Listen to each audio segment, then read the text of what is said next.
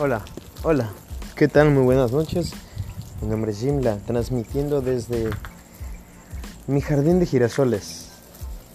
Eh, leí una analogía o era una metáfora acerca de cuando estés deprimido, planta un jardín.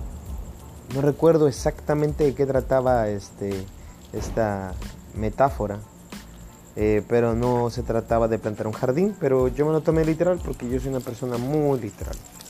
Ya les dije que estudio las relaciones interpersonales como si estudiara matemáticas, se los conté. Bueno, pues yo planté un jardín. ¿Y saben qué? ¿Recuerdan lo que les dije de la terapia? Bueno, esto también me ha ayudado. Así que si tienen la oportunidad de plantar un jardín, háganlo. Te mantiene ocupado y es bonito ver cómo crecen las plantas. Digo, eh, ¿sabes qué? Eh, recuerda que la gran felicidad se ve en las pequeñas cosas y cuando las pequeñas cosas te llenan, las grandes cosas no te hacen falta y cuando las grandes cosas no te hacen falta, comienzas a planear de mejor manera. Es algo un poquito eh, contradictorio quizás, pero cuando dejas de necesitar las cosas es cuando más fácil se te dan. Es como en una relación. Cuando sientes que, necesitas a tu pareja, no eres tú. Eres un remedio de ti mismo. Estaba viendo How I Met Your Mother. Estaba viendo un capítulo cuando Lily deja a Marshall. así que no, no es spoiler, es el final del primer, de la primera temporada. Entonces, este, Lily deja a Marshall y este y pues esta vieja la vuelve a buscar porque se arrepintió, porque la chingada. Y este, y este vato, no, no, no, no miento, todavía no lo busca. Y, eh, y Marshall le, quiere llamar, le quiere ir a buscar, le quiere reconquistar le quiere rogar. Y le dice, mira, cuando la conociste, eras alguien cool. Eras alguien con una personalidad X, no sé. Y si llegué, güey, estabas boca abajo, hijo de su puta madre, te valía verga el mundo. Y le dice, güey, estaba drogado. Le dice, precisamente tenía los pinches huevos para estar drogado y que te valiera verga el mundo. Y ahorita no eres ni el remedio de ese tipo drogado que yo conocí. Así que si tú ahorita vas, va a conocer la peor versión del Marshall. Entonces, este. Así es. Cuando las grandes cosas se nos niegan, lo mejor es empezar a arreglar las pequeñas cosas. ¿Sabes qué también sirve de terapia? Eh, arreglar tu cuarto. Eh, eh, hacer de comer, hacerle comer a los demás. Este, si tienes familia, quita a tu mujer de la cocina y ponte tú a hacer todo. Haz la limpieza, reordena las cosas. Te lo juro que sirve de terapia. Y muy cabrón súper efectivo, comprobado. Y bueno, ya sabes que las cuestiones creativas como hacer un podcast de la nada también ayudan. Así que si, quieres ser un, colaborador de Crisis gratis, solo tienes que enviarme un mensaje eh, o buscar la manera de contactarme. Aquí, aquí hay manera de hacer este eh, colaboración. Ya te dije que hay una aplicación en la que podemos hacer este un podcast a distancia y, bueno, platicar de cualquier cosa. ¿no? Primero hay que proponer un tema. Este, pero bueno, en realidad no te venía a hablar de eso.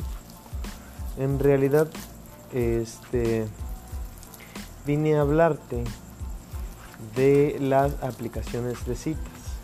Hoy escuché, eh, digamos, algunos eh, comentarios eh, por lo menos controvertidos en una estación de radio local de, mi ciudad, pueblo o como le quieras llamar, que en realidad es una ciudad chica. Bueno, chica comparación de la Ciudad de México. Eh, este programa es, eh, creo que de los más escuchados de, de, la radio de mi ciudad, porque en realidad pues la radio está muerta, entonces creo que hay dos o tres programas medio famosillos. Entonces creo que es el único cabrón que más o menos tiene algo de fama en la ciudad, un programa de radio. Todos los demás son como que, ah, sí, el programa de fulano. Ajá, sí. Pero este sí da shows y su puta madre. Entonces estaba diciendo, creo que se hizo un, un perfil de Tinder, o algo así, y, y mencionaba, ¿no? Hacía la mención de, güey, es que me metí, güey, y pues yo tengo cuarenta y tantos, ¿no? Eh, no soy mal parecido, ¿no? Hijo de su puta madre. Y dije, pues chingue su madre, o sea, voy a empezar a tirar, pero, pero pues, pues tengo que buscar gente, pues más o menos ahí de, de, de mi rodada, ¿no? Y dijo, pero pues bueno, tampoco quiero, o sea, ¿no?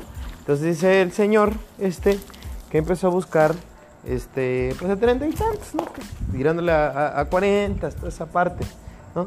Entonces, este, resulta que el cabrón, eh, obviamente era un programa de comedia, pero sí, sí es una mención interesante, o sea, es porque es una realidad, güey. Lo habrá, lo habrá dicho de, de, comedia, lo habrá hecho de desmadre, lo habrá hecho como tú quieras, pero es una realidad. Tú métete a Tinder, eh, no sé qué otras aplicaciones hay como a Badu, a... No, la verdad desconozco. Hay otra que es amarillita, eh, que ya utilizan como que otras mecánicas. Eh, ya humo, no sé, hay un chingo. Pero pues ya, o sea, Tinder es el, el, top, ¿no? Y ya de ahí vienen como que las... Así como que las en donde... En donde vas porque, pues bueno, en Tinder no te está yendo chido. Ya sabes cómo funciona el algoritmo de ahí. Pero dice algo que, que sí es interesante, güey.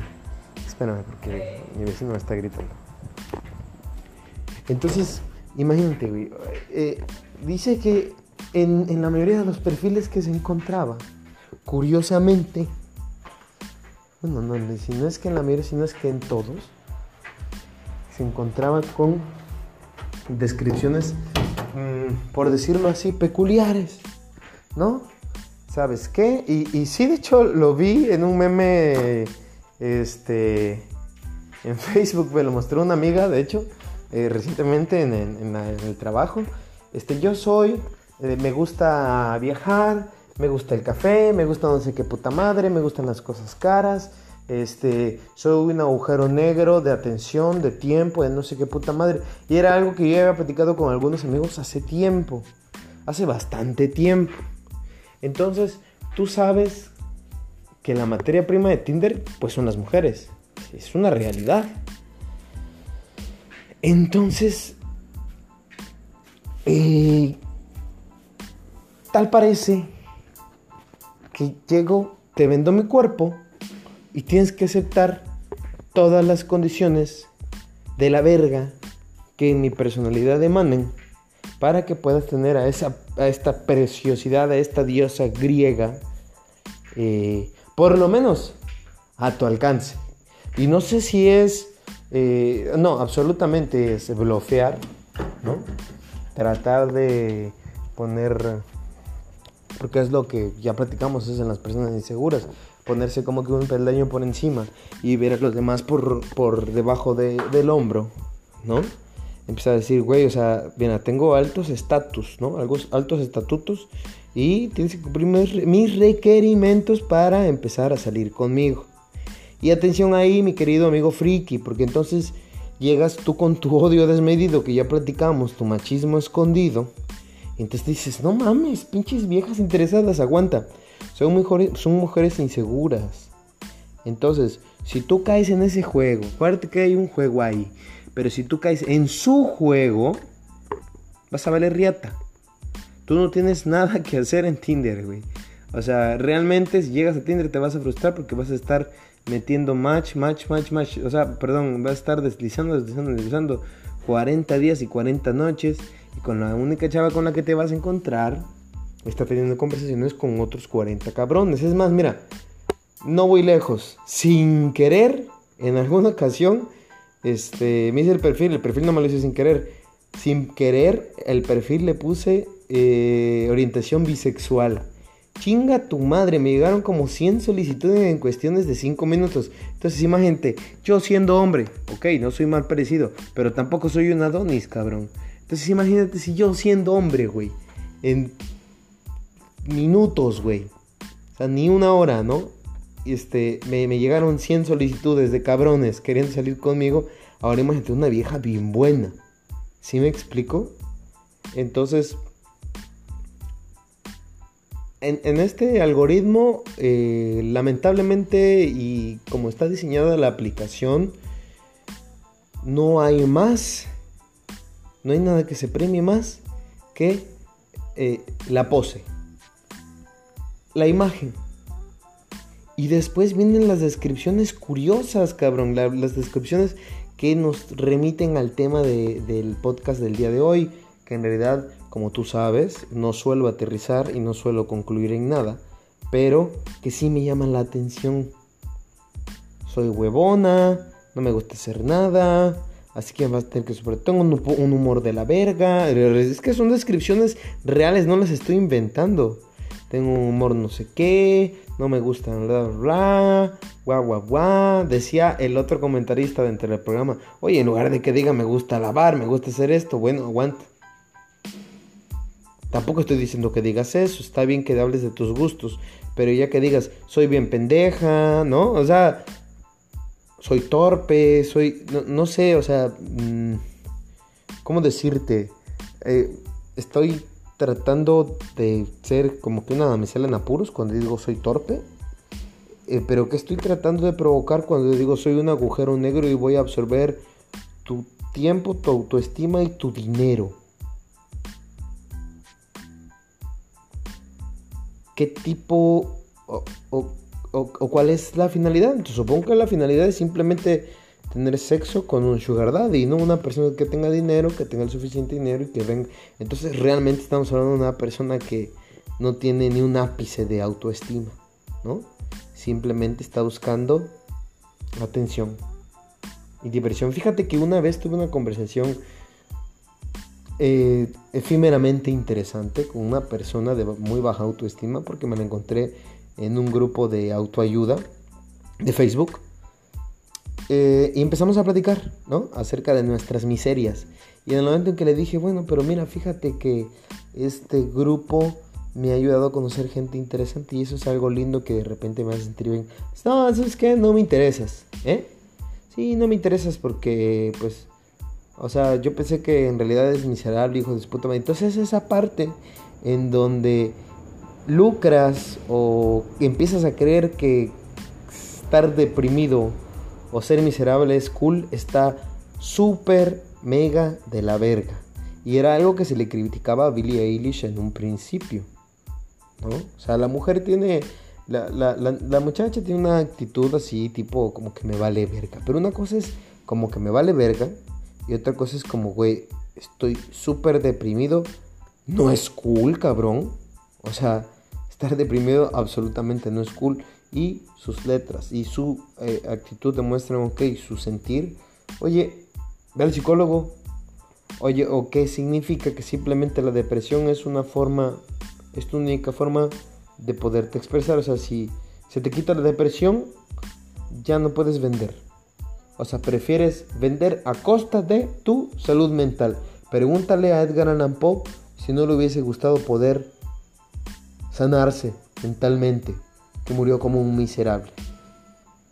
Digo, hoy en día es uno de nuestros más grandes ídolos, ¿no? En cuanto a, la novela eh, triste, pero en realidad el cabrón no pretendía eso, en realidad era la miseria lo que él plasmaba. Es que la depresión no es diversión, no es un juego. Déjame decirte que una persona con trastorno eh, depresivo no se divierte, cabrón, el día con día hablando de. No pone memes de que. ¡Ay, mi miseria! Y no mames, güey. No hay memes que me den risa hablar de, de mi depresión, cabrón. Es una pelea constante, hijo de su puta madre. Y la verdad, las personas que lo hacen por llamar la atención, que lo hacen por pose, para, para las personas que en realidad sufren de los trastornos le escupen en la cara, cabrón. O sea, en realidad es un insulto, hijo de su puta madre, para las personas que en realidad padecen de un trastorno.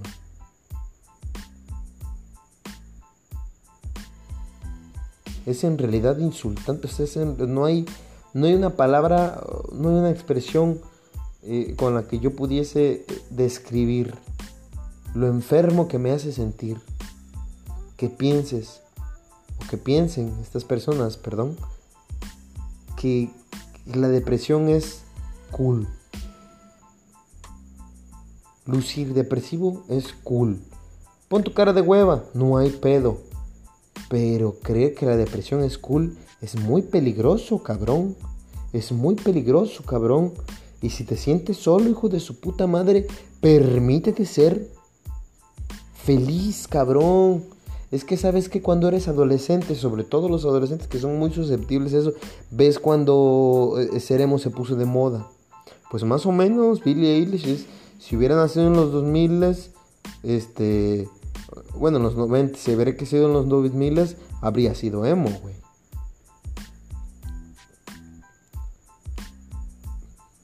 Pero mucha gente también se volvió emo por moda, cabrón. ¿Sí me explico?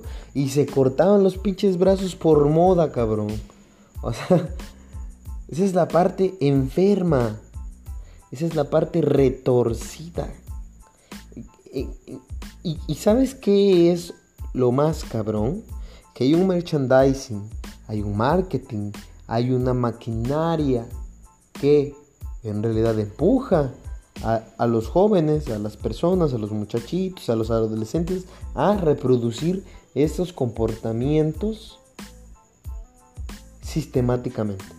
Si en realidad lo sientan, que sientan que es cool, que sienten que con eso va a estar a la moda, van a estar siendo aceptados por aquellos que están siendo depresivos. Sentirse no apreciados por sus padres e irse y aconsejarse con sus amigos e irse y aconsejarse con los de la cuadra y reproducir un patrón de desorden emocional que de nuevo se repite cuando ellos tienen hijos, cuando las niñas se van de su casa con los este con estos hombres ¿no? Con, un aprovechado, cabrón, bueno, que pasa mucho en Latinoamérica, pero que, tampoco es muy diferente en otros países del mundo, en donde en realidad las personas sienten una insatisfacción. No buscan, en realidad no interiorizan cuál es su insatisfacción, sino que es el, la producción por la producción. Japón, la perfección por la perfección. ¿Qué les está haciendo falta? ¿Qué nos está haciendo falta? Estoy yendo mucho más allá, pero en realidad eh, personalmente me enferma. Entonces, la depresión como moda. Mira qué bonito, hijo de su puta madre. Te voy a ligar diciéndote que soy un pinche agujero negro y que todo el día me la paso acostada y pues, ¿qué pedo? ¿Le entras o qué pedo? ¿No? Y si no, ¿qué hueva contigo? ¿No? No eres cool porque no estás deprimido como yo. O me tienes que aguantar como si yo fuera tu hija, ¿no? Así me tienes que aceptar si quieres cabecearme, ¿no? ¿Sí me explico? Esa es la parte...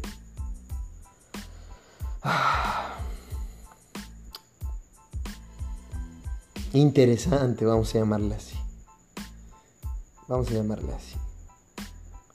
Bueno, yo soy Jimla. Esto fue una catarsis barata más, en crisis gratis. Y qué rica pizza la que me comí hoy. No olvides cuidar este mundo porque quiero seguir comiendo pizza, por favor. Nos escuchamos en una próxima emisión.